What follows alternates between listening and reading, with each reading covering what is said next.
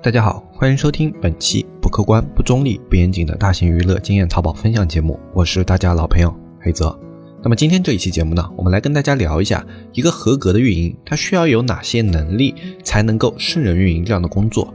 因为这实际上是一个非常主观的问题。对于很多从事运营这个行业多年的人来说，他们依旧认为运营只要做好刷单、直通车的管理以及一些基础的活动报名就可以了。但是实际上，我们想要去做一个长期的互联网运营的话，你的能力必须是非常综合而且全面的。运营这个词，它非常的广泛，它里面其实包含了很多很多的岗位，但是在淘宝这个领域，它就会被统称为运营，这是为什么呢？因为在淘宝这个行业里面，我们所有的一些团队架构啊，特别是中小卖家，团队架构非常的简单，所以我们会把一些啊，诸如类似于像产品开发啊、产品市场调研，然后包括一些产品推广，各种各样的一些应该细分的类目，去把它。统筹到一个人身上，比如说我在最早的时候，我去开一家淘宝店，那么我就自己必须要具有这样的能力，我才能让我的淘宝店落地。首先，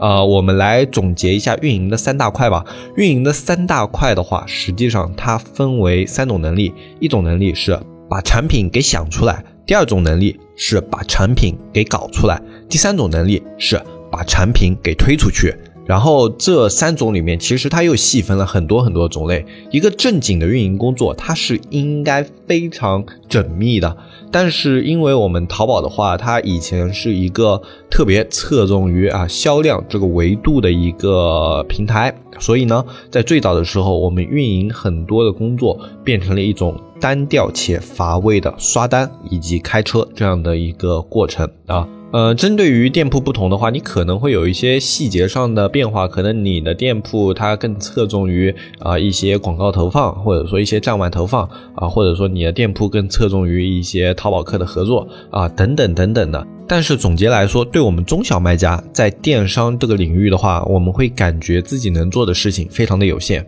这是经常去接触电商领域的运营的话，呃，自己会有的一个感觉。就比如说，呃，你想一想，假如现在让你去开一家新店。你会用怎么样的一个流程去打造它啊？基于现有的经验的话，很多人的选择会是啊，我先去找一款产品，产品找好了以后，然后啊，我定好合适的价格和一个详情文案做好了之后啊，我就会给商品上架。首先用刷单去破开它的基础流量，然后在基础流量进来以后，我利用一些付费流量去啊引导它的转化和流量的进一步的扩大。然后根据它的数据表现，我可能会去做转化数据，也会。去做一些这种刷单的呃这种优化数据和一些引流数据等等等等的，就总的来说，我们所有的思路都是围绕着数据上升这个维度去做人工干预啊，这样去说没有错吧？但是在未来这个领域，它肯定是会产生着一定的问题的。为什么呢？首先，我们来看一个点啊，就是我们以前在说网民这个概念的时候，你的概念里是多少人？其实我们可以以《指环王》这部电影为例啊，我们给出一个数据，就是在二十年前，《指环王》刚刚上新的时候，就是二零零一年啊，两千零一年啊，那个时候我还比较年轻的。然后那个年代的互联网，它也是一个比较前沿的，属于年轻人的事物。呃，我们以二零零一年来说吧，就是呃二十年前啊，刚好二十年前啊，也不是特别的久远。在那个时候啊，我们整个互联网的使用人数是两千两百五十人。那么现在我们所有中国的互联网使用人数是多少呢？是九点四亿多。这是什么概念呢？就是在二十年前，你可能要每几十个人中才有一个人会经常的使用互联网，而现在每两个人中就会有一个会使用互联网啊。当然，这个概率只是我以数据来说，但实际上你放到现实里面的话，基本上在中国的非贫困地区，每个人都会使用互联网。呃，更多的不使用互联网的人会集中在一些比较困难的、不发达的地区，或者说会更加偏向于集中在老年人这样的一个群体。也就是说，现在在全世界来说，啊，只要你的经济条件正常的话，那么网络就是你生活不可分割的一部分，这是一种变化。那么，啊，我们把时间慢慢的向后推移。就是在我们本来的时候，我们刷单这样的一个行为啊，一个它以前不影响大部分人的利益啊，因为以前的话，一个使用互联网的人数也就没有那么多啊，一个你小量的数据可以起到啊去更改这种数据表现的一个作用，然后其次它也不会影响到大部分人的利益，所以呢，以前对这一部分的管理啊，相对来说是宽松的。那么现在啊，为什么我们工商啊、国家啊对这一块管控那么严格？你要想一想，就等于说现在有九点四亿人都在使用互联网这个环境，而且这里面的人基本上大部分人也都会网购。那么商业行为在互联网变得频繁，那么这个互联网上的各种的商业渠道和这个过程就必须要规范。如果不规范的话，它就会导致你所有的这种呃交易的大环境会变得乌烟瘴气。我们在前面的一些节目里面也聊到过这样的一个问题，所以这是一种趋势。随着使用互联网的人越来越多，网络的法律法规都会变得越来越严谨、越来越细致。啊，可能有的人不了解啊，就是你在使用互联网的时候，你所有的行为啊都是会留下痕迹的，并不是说你上网用了一个无痕浏览器，或者说你使用了那个呃清理历史使用痕迹，你就可以把这些痕迹抹消掉。你所有上网经由网络产生的访问行为。你或多或少的都会产生痕迹啊，除非你是特别特别顶尖的一些黑客，你可以把痕迹抹得相对干净，呃，但也不是完全无迹可寻的。所以，我们试想一下，在未来，随着我们网络群体的进一步扩大，以及互联网的进一步普及化，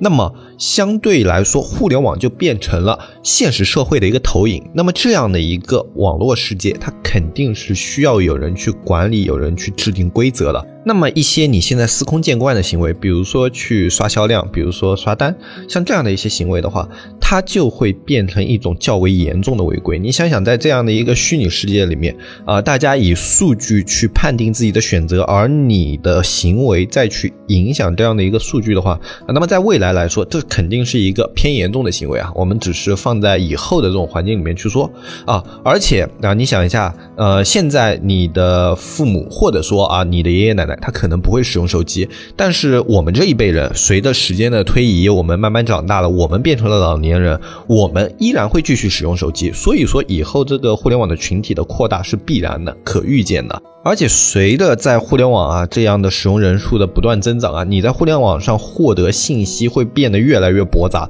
这就是为什么现在你去看抖音啊、快手啊，或者说去一些视频网站啊，你经常能看到什么呢？我三分钟带你看完什么什么什么，我五分钟带你看完什么什么什么，你七分钟带你看完什么什么什么。就很多类似于像这样的一个视频号，为什么会有这样的账号产生呢？就是因为现在的人他去获取信息过多，他没法从这些信息里面去获取自己真正想要了解的那一个，所以呢，他需要很多去帮他进行高浓度压缩和精简的信息来节约他的时间。那么在未来，在我们购物这一块领域也是的，就以后的数据量会变得特别特别的大，而在这样的一个大量。这样的数据的情况下，你用刷单是很难去改变它的真实的趋势的。所以在未来，运营的工作会趋向于运营的本质，它会重新变成把产品想出来、把产品做出来以及把产品推出去这三个过程。呃，它会越来越去考验一个运营它。真正本身的实力，比如说在文案方面的功力，比如说在产品的一些推广创意上的能力，比如说在产品就是设计详情上的一些亮点和特色。换成用一句话来说。现在的市场是市场在抓取产品，就我依靠你产品给出的数据，我把你抓取出来。但是随着现在 AI 算法的不断的进步，随着现在整个呃互联网群体的不断发展的话，未来它会变成跟线下一样，由市场去选择产品，而且这个时间并不会特别久。从二千二百五十万到九点四亿，它用了二十年。但是我相信，从九点四亿继续往上增长的话，它是用不了像二十年这么长的一个时间的，三年或者说五年。我们的互联网随着五 G 这些技术的普及，以及现在这种智能机的越来越便捷的使用化的话，呃，它会更加的去深入人们的日常生活。那么，为了去迎接这样的未来，我们作为一个运营，我们想要在未来的市场里面去运营自己的产品，我们需要有什么样的能力呢？呃，我们可预见的，就是在这样一个信息载体多样化的一个年代，呃，我们想要去创作视频，我们需要有这样的能力吗？我觉得是要有的。呃，为什么现在抖音它可以做的这么这么的大，就是因为它使用的传播方式是视频。那么这也验证了这种。短小的视频，它能够在一个十几二十秒的时间内，包含大量的信息，去抓取人们的一个眼球，在众多的驳杂的信息里面啊，就是第一时间让你发现它。那么，视频它肯定是未来去创作内容的一种形式。那么，呃，我们可以想象，未来甚至会有这样的一个产品，就是这个产品呢，它去售卖，它甚至不需要详情页。就比如说，我在看的，我看到一个视频里面，哎，这个视频它突然开始讲解一个商品，然后讲解完这个商品以后，就啪跳出一个链接，你爱买不买是吧？这个东西像极了什么呢？像极了你以前看电视广告啊，只不过现在这个电视广告呢，它的链接它不需要你去线下再去找到这个商品再购买。你现在看到这个广告以后，你觉得哎可以，你就可以直接下单，第二天快递到你家。甚至随着我们现在物流业务的不断的发展和这个仓储配送的这种呃概念深入人心啊，可能你现在在家里点了下单是吧？下午东西就给你送到门口了。这种日子也不是感觉离我们太远了。呃，在有些地区它都已经可以。做到了，对吧？像一一二线城市，很多呃类目，它已经可以做到这样的一个服务了。嗯，其实就我身边的人来说，我很多认识的运营啊，还是比较有危机感的。呃，就他们会觉得自己现有的技能啊，在未来的这样的一个电商运营的社会里面，会有一些不够用。所以，我呃，包括自己团队里的运营啊，然后包括我们认识的一些，就是呃，做的还比较好的运营，都产生了这样的一种共识。因为你是从那个年代你从事运营这个工作到今天的话，你就会发现传统的运营工作会变得越来越枯燥且无效。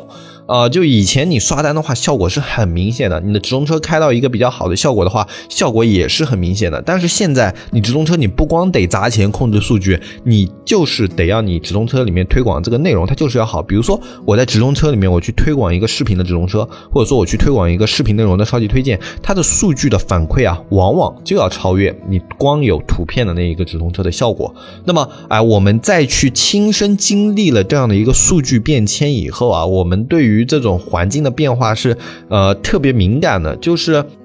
像物种进化里面有两种，一种是特别能适应环境的，另外一种是对环境反应特别敏锐的。就我提前去感受到了环境的变化，然后去改变自己，所以我活了下来。然后另外一种呢是啊特别耐耐环境变化的，就是不管你环境怎么变，然后呃我就是死不掉，跟蟑螂小强一样的。有这两种，呃，但是我觉得要去活得滋润，要成为一个社会的主宰的话，那么必须要做的就是。你得要去提前适应这个环境的变化。我相信人类是提前适应了环境的变化，才能够一步步进化到今天这个领域的。要不然的话，嗯，哪怕一个物种它在地球上存在了几千万年啊，几十万年、几千万年，是吧？甚至几亿年，但是它从未进化过，从几亿年前就是这个样子，到几亿年后还是这个样子，那我不认为它这样的一个时间跨度有任何的意义。今天这期节目就先跟大家说到这里吧。我们社区最近在做一些改动啊，相信大家如果经常进社区的可以看出来。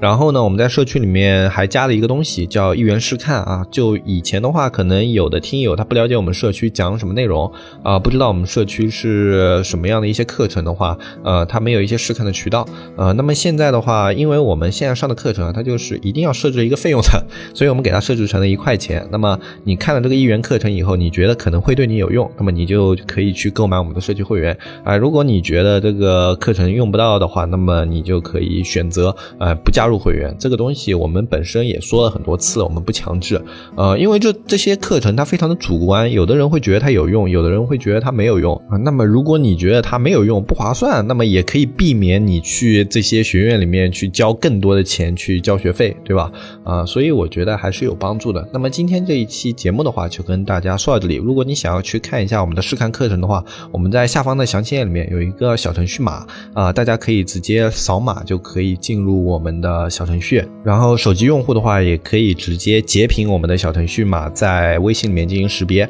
或者说直接在微信小程序搜索“纸木学堂”也可以进入我们小程序。呃，对我们小程序有任何问题的话，可以添加我们小程序的客服“纸木电商”的拼音后面加拉伯数字二啊，去添加我们客服小安啊，微信号我们在详情页里面也会写给大家，大家可以根据我们详情页的内容啊去添加我们的客服。那么今天这一期节目的话，就跟大家说到这里，我是黑泽，我们下期节目再见，拜拜拜拜拜。